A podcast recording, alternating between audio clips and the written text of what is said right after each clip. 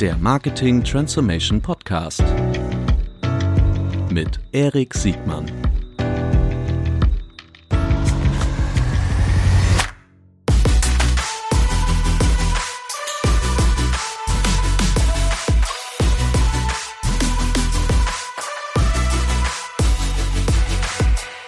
Herzlich willkommen zu einer neuen Folge des Marketing Transformation Podcast. Heute mit Markus Fuchshofen von Bonprix. Herzlich willkommen, Markus. Ja, vielen Dank für die Einladung. Ich freue mich, dass ich hier bin. Ich freue mich erstmal. Du bist jemand, du bist äh, Geschäftsführer, du wärst, also ich weiß nicht, führst du den Titel CMO äh, offiziell? Nein, nicht, äh, nicht offiziell, aber es ist ein großer Teil meiner Verantwortung, ja. Siehst du? Und ähm, du bist gelebte Transformation, du stehst für gelebte Transformation seit Ende der 90er Jahre. Bonprix ist bestimmt den einem oder anderen Zuhörer äh, bekannt, den Zuhörerinnen vermutlich noch, noch viel mehr. Äh, bitte erzähl doch mal kurz etwas über dich und äh, dann lass uns über Bonprix sprechen. Ja, also ich habe irgendwann mal an der Westfälischen Universität in Münster studiert und äh, bin dann sehr früh zur Otto-Gruppe und dann konkret zu Bonprix gegangen und ja, kam dort an, habe einen Katalogversender vorgefunden und seit äh, 1997 hat dort die Reise der digitalen Transformation begonnen und die durfte ich eben bis heute begleiten. Und das war eine spannende Reise, die wir da gemacht haben mit vielen Ups und Downs. Aber in Summe äh, ist es sehr gut ausgegangen und wir sind heute ein ja deutlich digitaleres Unternehmen und äh, ja, ich habe, wie gesagt, da viel, viel mitgestalten dürfen. Mhm. Ihr wart ja so in meiner Wahrnehmung, wart ihr schon immer die äh, dynamische äh, Schwester im, im, im Otto-Konzern. Ähm, du verantwortest E-Commerce schon, glaube ich, sehr lange und damit auch den, die Vertriebs- und, und Marketing-Themen. Ähm, Vielleicht sagst du nochmal, bevor wir dann in die Transformation von Bonprix äh, äh, einsteigen, äh, nochmal kurz um die wesentlichen Besonderheiten des Geschäftsmodells von Bonprix. Ja, die wesentlichen Besonderheiten sind, ähm, wir sind ähm, eine vertikal integriertes Unternehmen für das Thema Mode. Das bedeutet letztlich, dass wir unsere Mode selber machen. Wir haben also eine direkte Beziehung äh, zu unseren Lieferanten, kreieren mit denen unsere Mode selbst, haben also nur unser eigenes Sortiment. Äh, äh, ähm, das wir vertreiben. Und auf der anderen Seite haben wir eben auch die direkte Beziehung zu unseren Kunden. Ja, das ist unser Geschäftsmodell und das Geschäftsmodell begann eben äh, in den 80er Jahren. Äh, 86 wurde Bonprix gegründet, begann das mit dem Thema Katalog und man hatte ein sehr, sehr gutes Konzept entwickelt, ähm, wie man es per Katalog machte. Das war damals der lernende Katalog, also ein sehr, ich sag mal, effizienter Umgang mit dem Thema Papier. Von Welle zu Welle, von Katalog zu Katalog gab es viele Veränderungen. Auch schon damals sowas wie Dynamic Pricing, also mhm. Preise gingen rauf und runter, je nach Bestand. Also der Katalog lernte, jeder, wenn ein Artikel gut lief, machte man ihn größer. Und als ich dann dort ankam äh, in den 90er Jahren, habe ich gedacht, das ist eigentlich eine total tolle Company, die hat eigentlich die richtigen Ideen ähm, und hatte eben auch ein sehr gutes Preis-Leistungs-Verhältnis, was, sag ich mal, den Nerv der Welt sehr stark getroffen hatte. Also letztlich waren wir hier in Deutschland vertreten, bevor H&M groß hier groß wurde und andere auf den Plan kamen. Also preisgünstige Mode per Distanzhandel war eine absolute Innovation und treibt uns bis heute. Und diese Ideen eigentlich in das richtige Medium, also in das digitale Zeitalter, in einen mehr interaktiven Distanzhandel hineinzutragen, das war eigentlich dann die Aufgabenstellung. Aber dieser, dieser, dieser Kern, der steht bis heute und wir haben das Ganze eben gewandelt und transformiert. Mhm.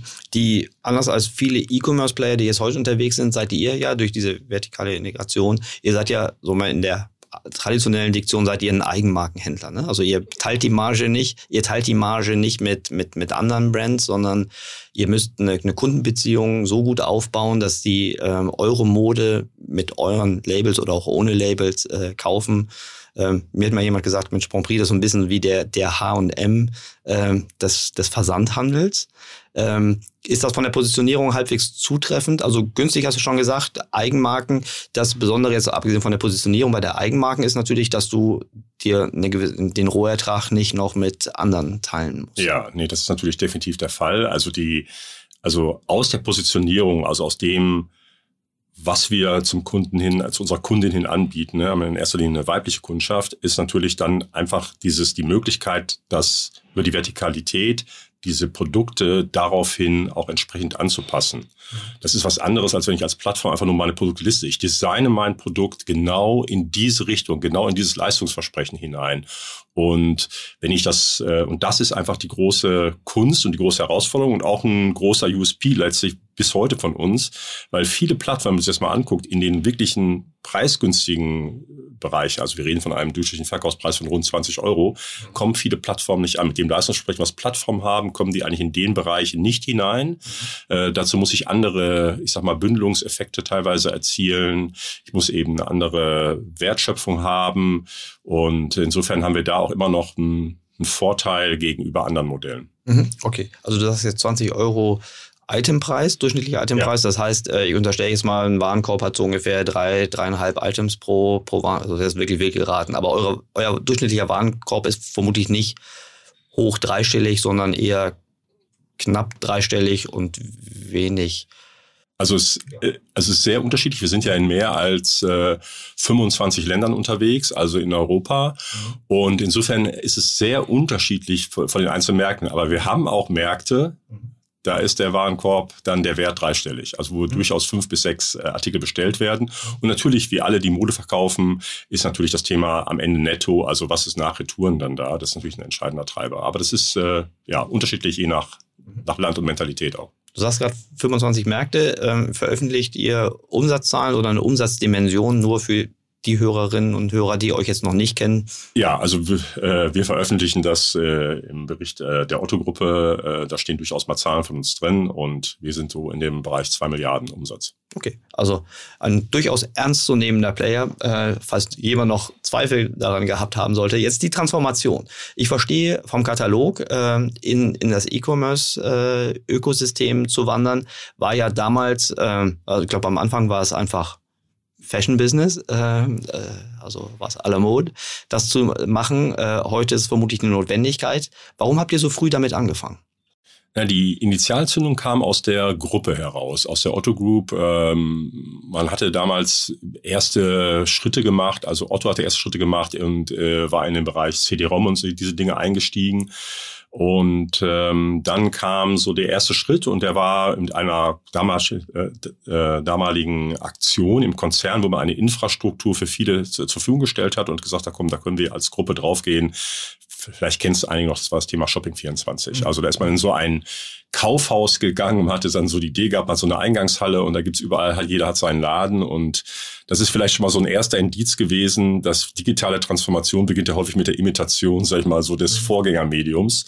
Und das ist genau der ein großer Schritt in der digitalen Transformation, sich von diesen Dingen frei zu machen und den wahren Charakter des Mediums zu entwickeln. Und aber damit ging's damit ging's los und relativ schnell danach äh, war klar, dass wir ein ganz eigenes Geschäftsmodell haben, diese Vertikalität, diese Mode und mit dem internationalen Approach, den wir haben, ähm, dass das dazu führt, dass wir ganz eigene Prozesse brauchen. Und insofern haben wir, sind wir dann auch aus diesen Konzernplattformen ungefähr im Jahre 2005 ausge, äh, ausgestiegen und haben dann wirklich unsere komplett eigene E-Commerce-Infrastruktur entwickelt. Auf Basis von einem damals Open Source Framework haben wir wirklich angefangen. Es war ein ganz, ganz großer Schritt und das passt eben auch in diese vertikale Integration hinein, dass man die Wertschöpfung einfach komplett selber im Griff hat, dass man alle Komponenten im Griff hat.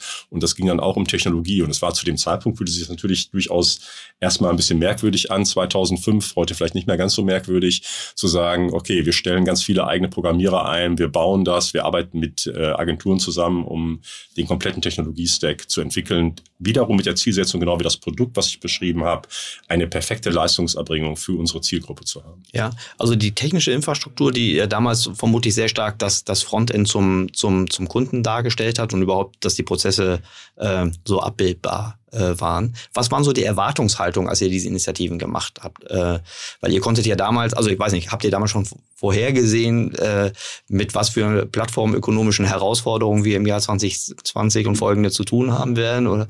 Nein, natürlich nicht. Also ich sag mal so, das ist ja auch, ähm, ich vergleiche das immer so ein bisschen so, wenn man 1997 mich jetzt gefragt hätte, also für mich war schon klar, dass das Thema Online das Thema Distanzhandel revolutionieren würde. Aber besser als das so zu sagen, hätte ich zu dem Zeitpunkt nicht bekommen. Das heißt also die Frage, was ist der Charakter des Mediums, was sind die genauen Zutaten, das hat sich halt über die Zeit herausgebildet. Und das ist natürlich auch der Vorteil, wenn man früh startet, weil dann hat man auch diese Zeit, das zu entwickeln. Für Leute, die heute einsteigen, ist eine ganz andere Herausforderung. Jetzt ist man wirklich, kommt man spät zur Party und muss sich jetzt ziemlich beeilen und äh, dabei kann man sich auch verstolpern. Wir hatten einfach Zeit, uns in Ruhe zu entwickeln.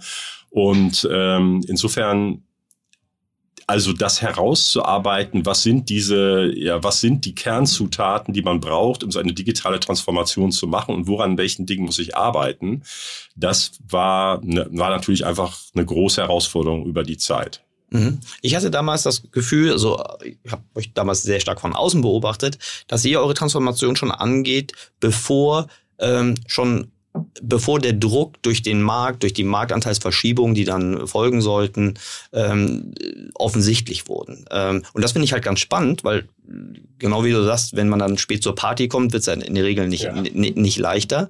Und ähm, ich, ich versuche immer rauszufinden, was sind so eigentlich die Initialzündungen für Transformation, die dann auch wirklich nachhaltig durchgehalten werden, versus die ähm, Window-Dressing-Aktionen oder die, die, die Panik-Aktionen, die dann oft nicht den Erfolg bringen, die sie eigentlich bräuchten.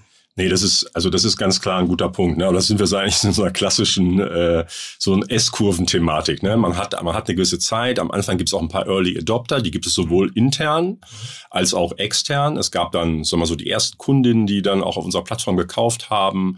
Und dann merkt man so langsam, wie das nach oben geht. Und irgendwann muss man dann halt diese Erfahrung gemacht haben. Und es gibt auch in diesen Transformationen aus meiner Sicht, es gibt keine Abkürzung. Deswegen ist es, also kann ich jedem nur empfehlen, früh zu starten äh, und natürlich muss man dann auf diese ersten Signale hören und die versuchen richtig zu interpretieren. Ne? Und ähm, aber man braucht halt man braucht halt Zeit. Man braucht wirklich Zeit, äh, sowohl sich zu fragen, mache ich das in-house, mache ich das äh, am Anfang äh, vielleicht mit externer Hilfe, was wir auch viel gemacht haben. Also was ist auch in jeder, in, in jeder Phase der Transformation das richtige Setup, bis ich dann auch interne Organisationsstrukturen herausbilde. Eine große Herausforderung, die wir zum Beispiel hatten, war, also es begann in so einer kleinen Keimzelle, sage ich mal, bei Bonprix.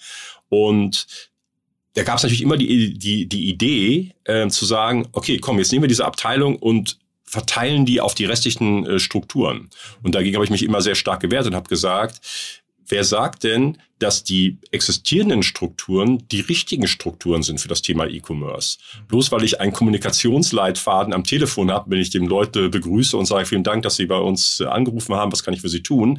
Wer sagt denn, dass es richtig ist, in so einer Abteilung, die diesen Gesprächsleitfaden macht, die Usability-Abteilung zu organisieren? Usability geht viel weiter darüber hinaus. Und das zum Beispiel zu erkennen, dass UX, User Experience, dass das ein wesentlicher Bereich wird und dass man das auch als einzelnen, als extra Bereich nehmen soll, der eben nicht ähm, nur eine Imitation des Vorhergesehen ist. Das waren, das waren natürlich wesentliche Punkte, ne? so das, äh, das zu treiben. Und es gab viele Fehler, wie man damals die Abteilung aufgehangen hatte.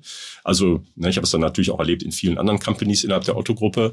Und ähm, ein Fehler wäre zum Beispiel gewesen, es in der IT-Abteilung aufzuhängen, bloß zu sagen, es ist digital. Ne? Also und ich selber bin ja bin Diplomkaufmann von der Ausbildung und hatte immer eine Affinität zu dem Medium. Und ich glaube, dass wenn man das Wort nochmal im wahrsten Sinne des Wortes nimmt, E-Commerce, man muss das E verstehen und E ist nicht IT und man muss auch was vom Commerce verstehen. Nur wenn man die beiden Dinge zusammenbringt, dann funktioniert das eben. Ja, das E-Commerce äh, oder die, die digitalen Absatz- und äh, also Kundenakquisitionsmöglichkeiten und aber auch die Bestellmöglichkeiten, die dann die digitalen Plattformen äh, euch gebracht haben, die stehen ja sicherlich auch ein bisschen zur, in Konkurrenz zu dem etablierten Medium Katalog, wenn, wenn wir von der gleichen Kundengruppe oder den gleichen Zielgruppen irgendwie sprechen. Ähm, das ist ja auch etwas, wovon auch viele andere Marketeers lernen können, äh, etablierte Medien, also beim FMCG-Ler ist es vielleicht das TV, äh, nicht, wo man, da wissen wir, was wir haben. Wir kennen, wir haben jahrelange Reihen von, von KPIs und, und und Werbewirkungssystemen, die wir, die wir etabliert haben. Und jetzt kommt so ein neues System wie E-Commerce, wo die Kundenakquisition anders läuft, mehrstufiger läuft, die Bestellplattform auf einmal uns eine ganz andere Transparenz bringt. Wie ist diese Dualität, die ihr bis heute habt? Ja. Wie hat sich diese Dualität vollzogen? War das ein Konkurrenzkampf der Systeme? Also, also zum Start ähm, auf jeden Fall. Ne? Also das war, man, ich sage immer heute als Marketeer, und ich bin ja für das gesamte Marketing verantwortlich, sage ich immer, mir sind alle Marketingkanäle gleich lieb. Mhm. Und ich habe überhaupt nichts gegen Kataloge, solange sie funktionieren. Wogegen ich was habe, und das war schon ein großes Learning über die Jahre, ist, wenn der Katalog Takt- und Strukturgeber ist. Mhm.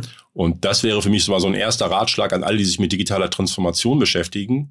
Findet heraus, was ist der Takt- und Strukturgeber in eurem Unternehmen? Ja. Was treibt das? Weil, also es hat sich, man hat sich gewundert, Also ich habe mal zwischendurch immer gesagt, jeden Stein, den ich bei Grand Prix rumgedreht habe, habe runtergeguckt, war ein Katalog drunter.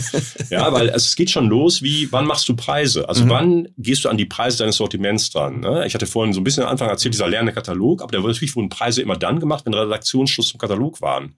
So, das heißt, der Katalog gibt vor, wann du deine Preisveränderung machst. Und wenn du das jetzt überlegst in Bezug auf, auf Online, dann fragst du dich, wann würde ich das da machen? Und dann sagst du natürlich, ich könnte ja täglich. Ja. Also wie bringst du so einen Rhythmus in eine Einkaufsorganisation rein, dass der eine Taktgeber abgelöst wird? Mhm. Und du musst aber auch einen neuen finden. Weil wenn du das nicht tust, dann hast du das Thema, auch was häufig passiert, dass Unternehmen in der digitalen Transformation, ich sag mal, ihren, ihren, ihren wahren Norden verlieren, ihren True North, mhm. weil sie, weil abschalten ist immer einfach, mhm. also Sachen weglassen, aber neue Takt und Strukturgeber aufzubauen. Das ist dann die Herausforderung, das zu erkennen, dass das erstens einer ist und die Frage ist, ist in dieser digitalen Welt das nach vorne raus noch der richtige? Anderes Beispiel wäre zum Beispiel das Thema Sortiment. Ne? Vorher war das Sortiment bestimmt letztlich dadurch durch Posttarife. Ne? Also ein Katalog war, war so und so teuer. Ich hatte also, das Schaufenster war so und so groß, vielleicht vergleichbar mit so einem Chibo-Schaufenster. Alles, was da ein Schaufenster was wird vermarktet. Aber was ist das, wenn ich auf einmal ja, Unlimited Shelf Space habe. Und das ist natürlich auch nochmal anders, ob ich das habe, äh, wenn ich selber Eigenmarken habe oder ob ich eine Plattform bin. Bei einer Plattform ist das deutlich mehr. Oder wenn ich jetzt iTunes bin, wo ich sage, es ist ein rein digitales Produkt, da ist wirklich Unlimited. Und Unlimited bei einer Plattform ist schon ein Stück weit kleiner. Die listen nur Produkte, aber wenn ich das selber kreiere, ist es nochmal anders. Das heißt also, ich muss diese neuen Grenzen und die neuen Takt- und Strukturgeber muss ich dann finden. Und alleine schon die beiden, die ich jetzt genannt habe, also wie viel, also wie mache ich meine Preise? Rauf, runter, wie dynamisch als auch wie viel Sortiment biete ich an, wo die Welt natürlich jetzt auch neu definiert wird, was jetzt, ich sag mal, was Sortimentskompetenz ist, auch durch Plattformen. Das sind zum Beispiel schon ja, zwei Beispiele, die zeigen, wie fundamental die Veränderung letztlich ist, die durch so ein neues Medium äh, und durch diese Transformation kommt. Ja, super spannend. Ich finde, man hat ja auch damals gesehen bei, bei, bei vielen Versandhändlern, dass das Leitmedium oder der Taktgeber, wie du sagst, ein Katalog ist. Ähm, nicht nur bei den Preisen, sondern zum Beispiel auch bei der Disponierung. Ne? Dann wurden auf einmal Produkte vermarktet, die irgendwann ja. vor 18 Monaten eingekauft wurden, die aber überraschenderweise nicht den gleichen prognostizierten Absatz hatten. Ähm, aber die mussten dann vermarktet werden. Ne? Ja, also ist, ist, kann ich gleich da nochmal rein. Das ist ein super Beispiel, weil einer der wesentlichen Punkte war immer als, äh, dass man irgendwie schon im Juni, Juli aus Gründen der Disposition im Katalog einen Vorversand verschickte. Das heißt also eigentlich jetzt kam der Herbst-Winter-Katalog raus und online und dann mussten, weil es auch nicht weiter disponiert wurde, der Sommer, äh, die Sommerware, äh, wurden die Online-Waren gar nicht mehr versorgt. Und dann haben wir irgendwann den ersten Schritt dann mal gemacht und haben einfach mal beide Sortimente gleichzeitig stehen lassen und haben gesagt, lass den Kunden doch mal entscheiden, ob die jetzt nun früher Sommer oder Herbst Winter kaufen wollen. Wir haben das Saisonverlängerung genannt. Das war eigentlich gar nicht, es war eigentlich eher ein saisongerechtes Angebot. Und früher hatte man ja immer auch dieses war auch immer so eine Diskussion, dieses Thema Multi-Channel oder in allen Kanälen das Gleiche zu machen. Und da habe ich immer gesagt, habe ich auch stark gegen habe gesagt, nee, wir müssen nativ sein zu den Leistungsfähigkeiten dieses Mediums. Wir müssen das machen, was gut ist. Und heute verkaufen wir halt unsere Sommerware und die Bademode das ganze Jahr über, weil ein ganzes Jahr Bedarf ist. Also im Katalog, in so einem Medium hätte sich das niemals gerechnet. Und das hat dann zum Beispiel zur nächsten Sortimentserweiterung geführt und dass eben der Einkauf heute, äh, ja, der Bade, äh, der Badeeinkauf muss das ganze Jahr jetzt arbeiten. Es tut ja. mir leid, aber ja. es ist jetzt ist es halt so. Ne? Ja, die, aber die freuen sich natürlich auch über die Zeit. Sagen, es gibt ja auch Schlimmeres, die genau. äh, im Grunde Kundensignale besser zu interpretieren und abschöpfen zu können, ist ja ist ja super. Aber ich finde dieses Thema extrem spannend, weil dieses ähm, ich glaube, jeder kennt dieses, diesen Taktgeber oder dieses Leitmedium ähm, und in so einer Transformation, weil Oft sind ja Organisationsformen und Prozesse, wie du es beschreibst, nicht nur im Sortiment, sondern auch im Marketing oder in allen anderen Bereichen, auch die Planung, die Budgetplanung im, auf, der, auf der Finanzseite. Ne? Die folgen alle der, der DNA, die wir angelegt haben äh, zu Zeitpunkt eines gegebenen Leitmediums oder Taktgebers. Ja. Und das dann zu verändern, ich, ich glaube, dass das Kundenverhalten sich verändert, äh, das kann man relativ gut aus, ausleuchten. Äh, die Organisation darauf äh, anzupassen, ist meiner Erfahrung nach die deutlich größere Herausforderung, das erstmal anzuerkennen, dass es dieses, diesen Taktgeber gibt. Ich würde sagen, du sagst das so, so klar und deutlich. Ich würde sagen, das ist vielen nicht ganz so bewusst, dass es diese Taktgeberstruktur gibt, die ja. sich deutlich weiter fortsetzt, ist einfach nur wo allokiere ich eigentlich äh, Budget hin. Ja. Wie hat sich das bei euch im Marketing dargestellt, diese, diese Veränderung äh, in der Organisation, in eurem Doing, vielleicht auch in der Arbeitsteilung zwischen intern und extern?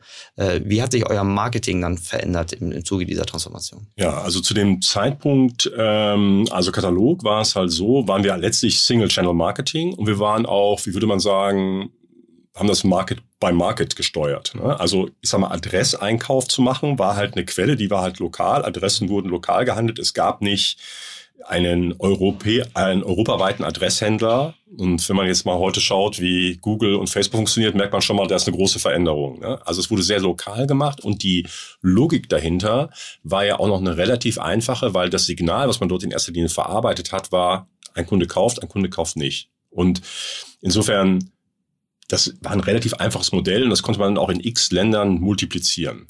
Und wenn man sich heute aber diese Online-Marketing-Welt vorstellt, wie komplex die geworden ist, was ich dort alles machen muss, sowohl technologisch, ähm, von der Datenhaltung, aber auch von den Modellen her, ne? wenn ich irgendwie ein, also ein, Attribution-Modell habe, das entwickle ich nicht fünfmal. Da mache ich nicht ein italienisches Attribution Model, ein deutsches und so, sondern ich sage dann immer, die Methodik ist die gleiche, die Signale vom Markt können unterschiedlich sein, aber ich mache es nicht. Das heißt, das hat bei uns dazu geführt, in einem ersten Schritt, dass wir ähm, das Marketing, dass wir erstmal neue Kanäle hinzufügen mussten. Also wie macht man das überhaupt? Wie macht man Affiliate Marketing? Wie macht man äh, Search Engine Marketing und so weiter? Also man hat erstmal Kanäle dazugepackt. Und weil das eine relativ komplexe Situation waren, haben wir es dann auch wirklich komplett zentral gemacht.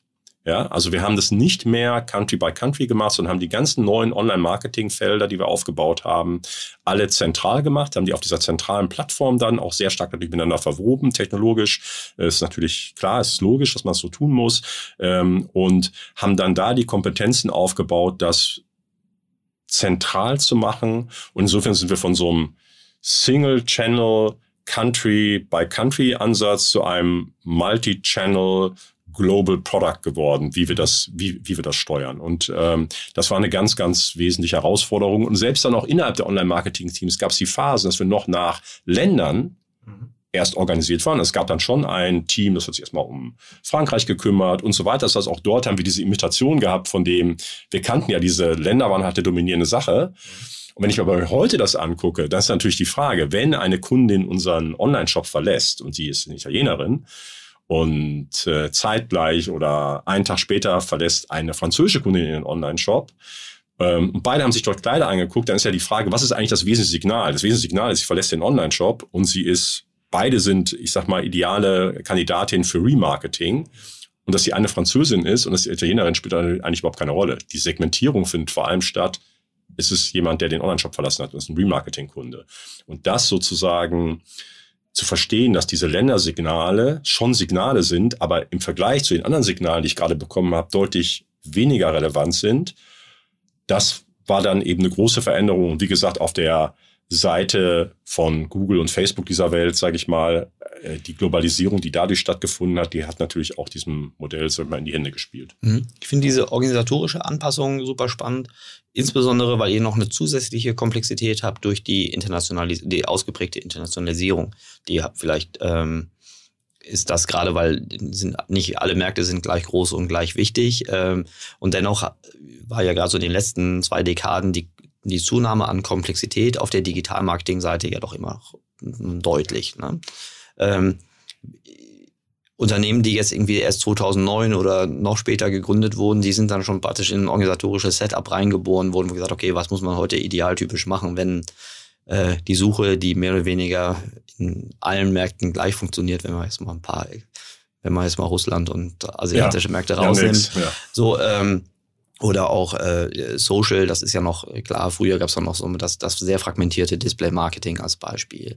Ähm, wie seid ihr das angegangen? Äh, war das, war dieser Weg schon, ich könnte mir vorstellen, dass die, dass die Märkte, also die dezentralen Strukturen, das vermutlich nicht sofort äh, von alleine abgegeben haben oder nee, gejubelt haben. Nee, das haben sie nicht, wobei es war so, dass das ging eigentlich mit dem Start eher los, als wir die ersten Online-Shops eröffnet haben und auch gesagt haben, wir machen nicht für jedes Land ein, sondern machen eine zentrale Plattform. Und da gab es eher nochmal dieses, ich sag mal, das Gerangel darum, äh, wer macht denn hier eigentlich auf und Ähm, und da haben wir dann so mal so einen ersten Teilerfolg, dass das eher eine Sache ist, die wir zentral machen. Die Komplexität wurde relativ schnell erkannt. Und beim Online-Marketing später ähm, kamen natürlich solche Fragen rein wie Sprachen, Sprachfähigkeiten. Äh, nun ist es eben auch ein Vorteil natürlich hier vom Standort hier in Hamburg, dass wir ähm, also wir haben halt Italienerinnen, wir haben äh, Leute aus Skandinavien, also dieses Thema Sprache als das im Search-Bereich vor allem war es damals sehr stark der Fall, dass das ein Thema war. Also wir bekamen genug Leute zusammen und konnten dann auch eine kritische Masse bilden und relativ schnell hatte, hatte, hat sich dann eine neue, ich sag mal, neues äh, Gleichgewicht bildet. Und was wir, ich hatte das ja ein bisschen, oder ich glaube noch nicht so klar gesagt, aber also wir sind ja letztlich in einer Matrix-Organisation. Das heißt, wir haben unsere Länder und Online-Marketing ist eine Core-Function, das heißt, die geht quer rüber und äh, die Länder äh, die legen halt ihren Businessplan fest und sagen, aufgrund, äh, aufgrund unserer Portfoliosteuerung, in dem Markt wollen wir so und so stark wachsen. Ich hätte gerne die und die Neukunden. Und mit diesen, äh, ich sag mal, Briefing geht, äh, gehen die Marketeers äh, in ihre Ideen hinein und liefern daraufhin ihren Marketingplan ab. Ne? Und deswegen, das heißt, das hat sich so ein neues Gleichgewicht gebildet. Was ist die Länderrolle? Mhm. Und was ist die Rolle äh, von den in diesem Fall Online-Marketeers. Okay, wenn ich das jetzt so, so höre, dann wäre so mein Resümee, dass ihr eine einheitliche Plattform sehr früh geschaffen habt, dass ihr die äh, organisatorischen und prozessualen Rahmenbedingungen geschaffen habt, dass praktisch jedes, jede, jede kanalspezifische Execution über alle Länder hinweg äh, die gleiche Grundlage hat und gleich gut gemacht werden können. Ähm, vermutlich habt ihr noch Vorteile auf der Automatisierungsseite. Ähm, Jetzt könnte man höchstens sagen, dass ihr eventuell dann geringfügige Defizite auf der Lokalisierungsseite ja. Ja. in Kauf nimmt. Nee, absolut. Das ist natürlich ein Punkt. Also ich sag mal, da gibt es bestimmt Bereiche, wo wir nicht äh, optimal aufgestellt sind, was den lokalen anbelangt. Aber es geht ja immer darum, als eine großes Unternehmen wie Bonprix jetzt das globale Optimum zu mhm, finden. Genau. Und, und man muss wirklich sagen, die Alternative zu sagen, man hat da viele Freiheitsgrade und fängt an, das doch lokal zu lösen, das ist einfach die Komplexität, die man heute in der Marktbearbeitung hat, durch die vielen Marketingkanäle, durch das Thema Segmentierung, die, äh, die, die Technologie dafür notwendig ist, die ist eigentlich praktisch aus meiner Sicht kaum beherrschbar. Für mich ist es die, also ich, ich kenne keine andere Antwort als diese bisher. Ja, also es könnte durchaus sein, wenn man mal irgendwann eine gewisse Größe hat, aber es ist letztlich ist es ein Hamsterrennen. Ne? Also es ist dieses Anrennen gegen das, was erforderlich ist. Und ich meine, es gibt ja gute Gründe dafür, warum diese ganzen Märkte, warum die eine Tendenz zur Monopolisierung haben, weil es können nur wenige können da wirklich mithalten ja. und deswegen ist dieses dieses dieses dieses äh, diese Masse zu haben, das ist ein, ist ein ganz wichtiger Punkt, um da, ich sag mal, wirklich überhaupt diese Ressourcen zusammenzubündeln. Wenn du dann vier, fünf Leute hast, die da einfach sich nur um Tracking kümmern, wenn man überlegt, ist, äh, sowas ähnliches wollten, äh, wollte eine italienische Crew nachbilden. Es wäre einfach, es ist einfach praktisch nicht leistbar und nicht von der Ressourcen, von der Größe auch teilweise, ist es einfach, ähm, ist nicht möglich, so etwas nachzubilden lokal. Ich meine, ich meine die, die Entwicklung im Markt der, der, der erfolgreichen E-Commercer, äh, glaube ich, geben euch ja da auch recht. Ne? Es gibt es meines Erachtens alle der, also wenn wir gucken, wo die Ausnahmen wären, ich kenne jetzt keine erfolgreiche Ausnahme, die sich für, also gegen eine Zentralisierung und so, so eine Matrix-Organisation entschieden haben. Genau wie du sagst, ne, die, die, auf der anderen Seite sind ja diese regelbasierten, strukturiert, strukturierten äh, Plattformen, also so, so teuflisch sie von der Konzentration dann äh, sind, äh, äh, zumindest haben sie gute einheitliche Standards. Und was, vielleicht was nochmal ein Punkt ist, der auch, ich glaube, der, der häufig übersehen wird, ist, es gibt natürlich schon in den Märkten, gibt es unterschiedliche Reifegrade. Mhm. Ne, also Niederlande war zum Beispiel für uns ein Markt, wo wir früh eingestiegen sind, haben wir sehr viel digital auch ausprobiert. Aber zum Beispiel Russland. Russland war ein Markt, da gab es zu einem gewissen Zeitpunkt, als wir in den Markt hineingegangen sind, als Grand Prix 2008 ungefähr, es gab dort kein Retargeting. Mhm. Wir selber hatten aber schon in unseren Stammmärkten in, im, im Kern von Europa hatten wir Retargeting ähm, Erfahrung gemacht. Und als dann einer unserer Mitplayer, in diesem Fall war es Criteo zu dem Zeitpunkt, ähm, mit denen arbeiten wir heute noch zusammen, aber ähm, als die dann in den Markt reingegangen sind, dann waren, kamen wir natürlich unheimlich schnell aus den Blöcken. Wir wussten so genau, wie diese Marketingform, was der Charakter ist, wie man die ansteuern kann und haben dann natürlich einfach in so Märkten, die einfach, wo es noch so Nachholbedarfe gibt, konnten wir dann sehr schnell äh, gewisse Marketingformen etablieren und ähm, dieses, diese Möglichkeit, auch immer Dinge im kleinen Markt zu testen. Also Niederlande, was ich erwähnt hatte, 16 Millionen Einwohner. Da haben wir dann eben auch mal das Penetrieren per Media ausprobiert, weil Wenn ich da eine große Kampagne mache mit 16 Millionen, kostet mich nicht das gleiche, wenn ich es in Deutschland mache mit über 80 Millionen und haben immer wieder diese Marktunterschiede sowohl vom Reifegrad als auch von der, von der Größe des Marktes genutzt, um Experimente zu machen. Und wenn ich dann eine Standardisierung habe, bin ich natürlich in der Lage, diese Experimente sehr schnell über alle Märkte zu, zu distribuieren. Und das ist natürlich auch ein Riesenvorteil. Mhm.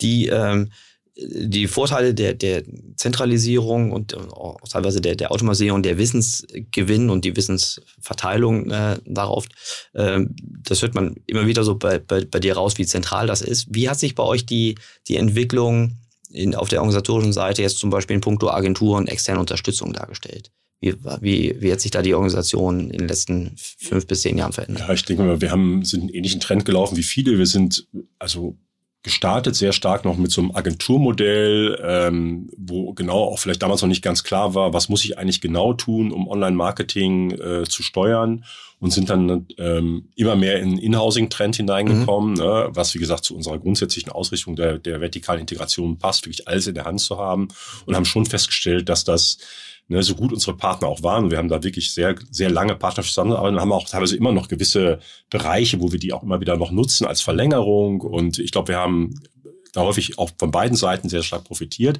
Aber der Trend ist ganz stark Richtung Inhousing gegangen. Und insofern ist heute, ja, also wir sind bei, denk mal, fast 95 Prozent des Traffics, den wir generieren, generieren wir über unsere, unsere eigenen äh, Dinge hinaus und nutzen natürlich auch immer wieder auf der Kreativitätsseite zum Beispiel wieder Agenturen, um da nochmal neue Sachen rein, ähm, reinzubringen. Aber ja, ganz klarer äh, Marschrichtung Richtung Inhouse. Mhm. Inhouse die, die Folgefrage muss jetzt Ressourcen ja. sein, Kompetenzen, Kompetenzaufbau, Wissensgewinnung und Wissensweiterentwicklung. Ja. Ähm, ihr seid jetzt ein Player hier in, in Hamburg. Äh, ihr seid aber jetzt auch, auch in Hamburg äh, gibt es äh, noch andere Versandhändler, ja, ja. andere E-Commercer. Der Bedarf an, an E-Commerce und Online-Marketing-Spezialistinnen ist äh, extrem hoch. Gerade auch jetzt hier in Hamburg. Also About You ist jetzt gerade in aller Munde wegen des äh, ja. IPOs, war schon vorher Salando in, in, in Berlin schon seit über einer Dekade. Ähm, wie schafft ihr es? Ähm, Menschen für euch zu gewinnen, die diese Entwicklung weiter ja. vorantreiben. Ja, naja, ich glaube einfach so ein bisschen auch, also auch wir haben eben viel zu bieten. Wir sind wirklich ein großer Player. Mhm. Wir sind international und unser Geschäftsmodell eben die eigene Mode zu vermarkten, das erfordert eben auch was. Und wir haben natürlich einen anderen Reifegrad, als wenn ich das jetzt mal vergleichen würde mit einem About You, die sicherlich immer noch mit einer gewissen Startup-Mentalität unterwegs sind. Mhm. Die Leute, die Menschen suchen auch unterschiedliche Konstellationen. Mhm. Ja? Also was ihnen für ihre Karriere wichtig ist. Und mhm. insofern ähm, ist uns das bislang immer ganz gut geglückt. Es gibt natürlich immer wieder Engpässe dort, also auch ich sag mal im äh, bei Programmierern, bei Developern äh, gibt es immer wieder Situationen, wo wir vielleicht nicht immer die ausreichende Zahl an, an Menschen bekommen. Aber und auch über die Kultur, also über Bonprix selber hat wir, wir finden auf jeden Fall, wir sind stolz auf unsere Kultur. Mhm. Es ist eine hohe Offenheit da, ähm, eine hohe Lernbereitschaft und auch diese Transformationsaufgabe, die äh, anders ist, als wenn ich, sag ich mal, born native bin. Ne? Mhm. Äh, äh, die reizt sicherlich auch. Ja? Also mhm. insofern, bislang hat das ganz gut geklappt, aber auch wir werden uns nach vorne raus nochmal wieder versuchen, ähm, äh, dieses Modell, was jetzt sehr stark zentral ist, auch immer mal wieder versuchen, anders aufzustellen. Also unsere Plattform schneiden wir gerade nochmal wieder etwas anders. Das ist immer noch ein, ein, relativ monolithischer Ansatz gewesen.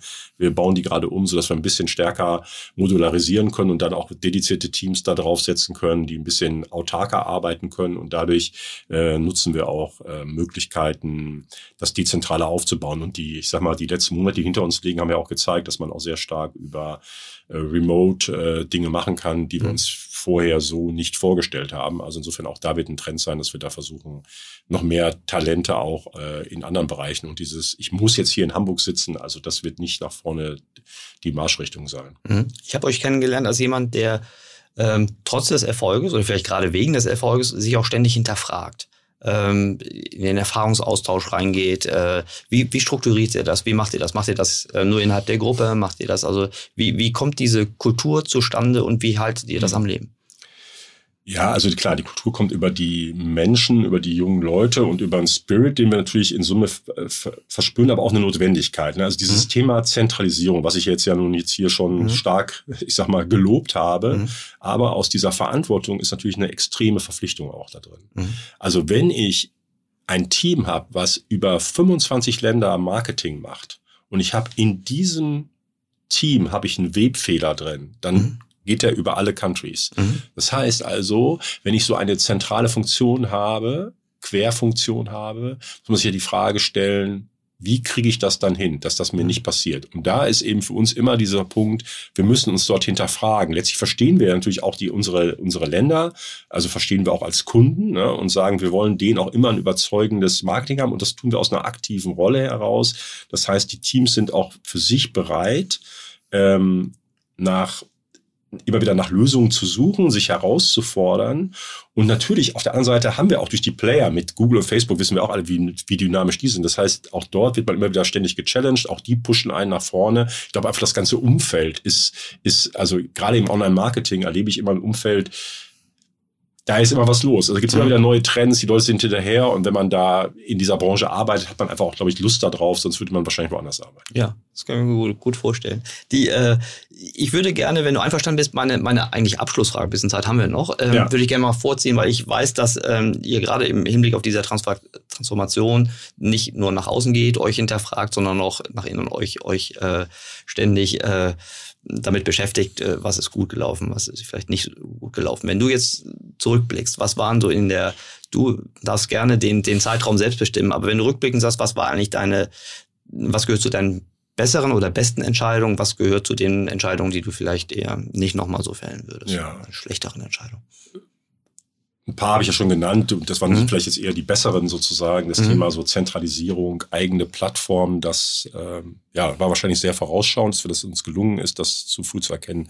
Aber ich will mal so sagen, ne, das ist ja eine lange Reise gewesen, von 1997 mhm. bis jetzt. Und es gab Phasen, und das war so Mitte 2000, wo das C war. Ne? Vielleicht waren wir auf einer gewissen Pfad oder auf einem gewissen Punkt dieser mhm. S-Kurve angekommen. Mhm. Und ich sag mal so, die Immunkräfte des, Systems, also wenn man eine Transformation macht, die sind, die sind groß. Mhm. Also man braucht da wirklich einen langen Atem. Und da gab es eine Phase, da ist mir persönlich auch und auch vielen die vielleicht Mitstreiter ist uns ein bisschen der Atem ausgegangen, weil sich einfach Dinge nicht so bewegt haben. Also ähm, und ähm, da haben wir zum Beispiel eine Sache gemacht und ich glaube, das ist häufig auch so ein Muster und ja, davor würde ich warnen. Also ich habe da am Ende keine besonders guten Erfahrungen gemacht.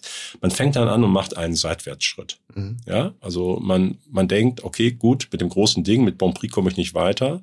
Also haben wir ein kleineres, eine kleinere Einheit gegründet und unter dem Namen Jungstil haben wir mal versucht, in, eher in einem Sandkasten die Transformation zu erzählen, weil wir mhm. einfach nicht vorankamen. Gesagt, ein Beiboot ausgelegt. Ein Beiboot ausgelegt. Mhm. Ne? Und haben gesagt, wenn die da nicht zuhören wollen, dann gehen wir halt raus. Und ich glaube einfach, also auch wenn ich es immer so höre, ja, wir haben da so eine digitale Unit ausgegründet und was auch immer. Das ist am Ende, das kann man zu einer ganz frühen Zeit, man kann man so eine einzelne Unit, so waren wir vielleicht auch mal. Mhm.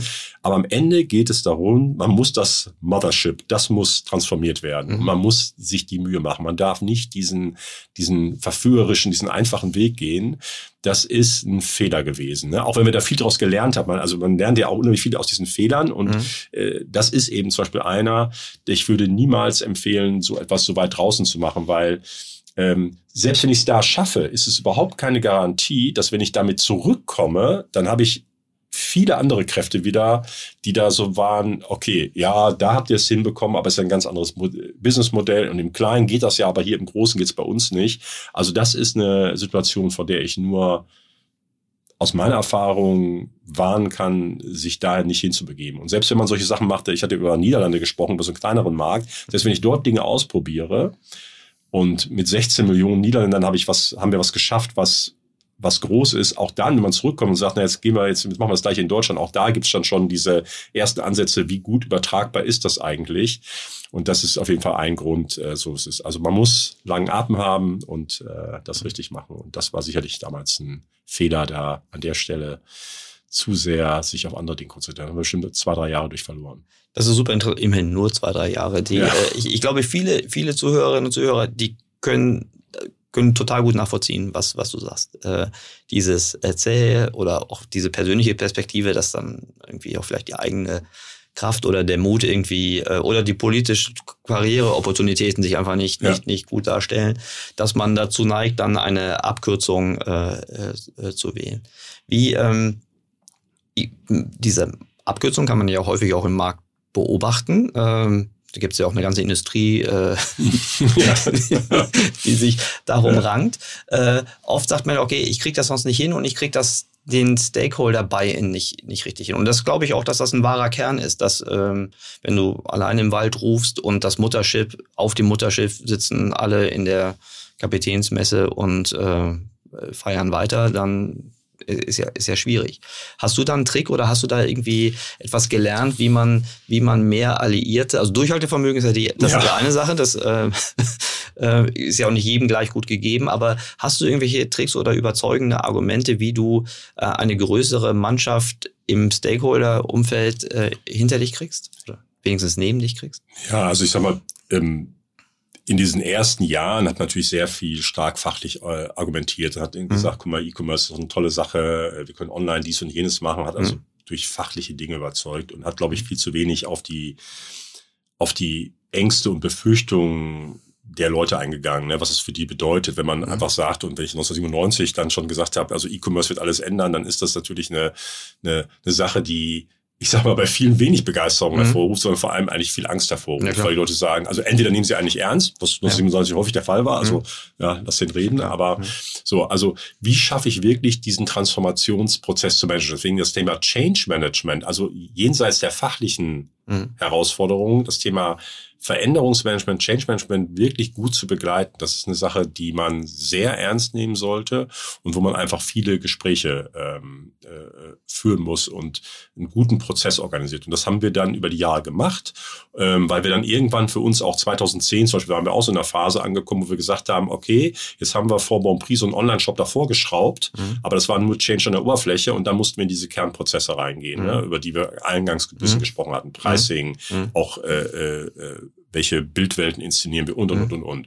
Und dann mussten wir eigentlich auf andere Bereiche zugehen, weil sonst wären wir einfach da oben stecken geblieben. Also das heißt, diese Veränderung findet halt sehr tief im Kern statt. Man muss irgendwann, muss man in den Dialog mit den Bereichen gehen und muss das wirklich professionell managen und begleiten. Ne? Und ich habe auch häufig gesagt, ich bin nicht irgendwie E-Commerce Manager, eigentlich bin ich Change Manager. Also mhm. und ich glaube, die Rolle, also Change verlangt nach Leadership, also es ist wirklich eine, eine, echte Führungsaufgabe, da die Richtung zu weisen, aber nicht nur zu sagen, da geht's hin, sondern auch wirklich die Leute mitzunehmen. Und das äh, sollte man nicht unterschätzen, wie viel Ressourcen es dafür braucht. Und dabei ist auch externe Unterstützung natürlich gut, ne? wenn mhm. man einfach andere Leute mit hineinnimmt, dass man nicht der Einzige ist, aber dass man vor allem die Befürchtungen, die teilweise da sind oder die äh, Vorbehalte, dass man die wirklich einfach gut adressiert. Mhm. Wenn du ähm, einem, einem Kollegen, Kollegin aus einer ganz anderen Branche ähm, jetzt Ratschläge geben müsstest oder dürftest, die ähm, ich, ich fasse mal zusammen, welche Ratschläge ja. ich so rausgehört habe. Ja. Vielleicht kannst du sie äh, in die richtige Reihenfolge Gerne. bringen und äh, vielleicht auch noch ergänzen. Ähm, erstmal habe ich äh, ganz am Anfang schon mitgenommen, Zeit, ne? möglichst früh anfangen und nicht zu spät zur Party kommen. Ja. Ähm, dann hast du gesagt, ähm, Beiboot ist eine Abkürzung, ähm, hilft nichts, sondern das Mutterschiff muss, muss gewendet werden. Dann habe ich auf einer äh, weiteren Ebene mitgenommen, es gibt einen, einen Taktgeber der alten Welt, der durch die durch den Taktgeber der neuen Welt oder vielleicht auch, weiß gar nicht, ob es immer einen Taktgeber geben muss, äh, aber auf jeden Fall muss das abgelöst und umgestellt werden. Ähm, was fehlt noch? Der letzte Punkt, dieses professionelle Begleiten dieses, mhm. dieses Prozesses. Ne? Mhm. Aber sonst hast du gut aufgepasst. Ja, ja gut. Vielen Dank. Vielen Dank. Ja. Das war noch früher am Morgen. Sehr gut. Ähm, mir hat das großartigen Spaß gemacht. Ähm, ich äh, danke dir ganz herzlich für diese Offenheit. Äh, es ist ja eine, eine seltene Gelegenheit, dass man jemanden äh, am Mikrofon hat, der wirklich Transformation schon so lange macht, äh, nicht nur durchgehalten hat, sondern wirklich auch erfolgreich ins Ziel, will ich mal sagen, ist ja nie fertig, ne? Es nee, nach dem nicht, Spiel, so immer vor dem Spiel äh, begleitet hat und dann auch noch so, so, so transparent und äh, offen darüber spricht. Vielen Dank. Ich hoffe, dass wir äh, bald mal eine Gelegenheit haben, so ein Update zu machen. Mit dir würde ich zum Beispiel gerne mal so als Follow-up, als Cliffhanger mit dir über AI ähm, in Businessprozessen und im Marketing ja. sprechen, weil ich weiß, dass du da, ja. dass du da ähm, viel zu sagen hast. Ja. Und vielleicht wäre das mal ein guter Aufhänger. Nee, bestimmt. Die nächste Stufe der Transformation. Ähm, und nee, also mir hat es auch viel Spaß gemacht. Vielen Dank, Erik. Super. Lieber Markus, vielen Dank.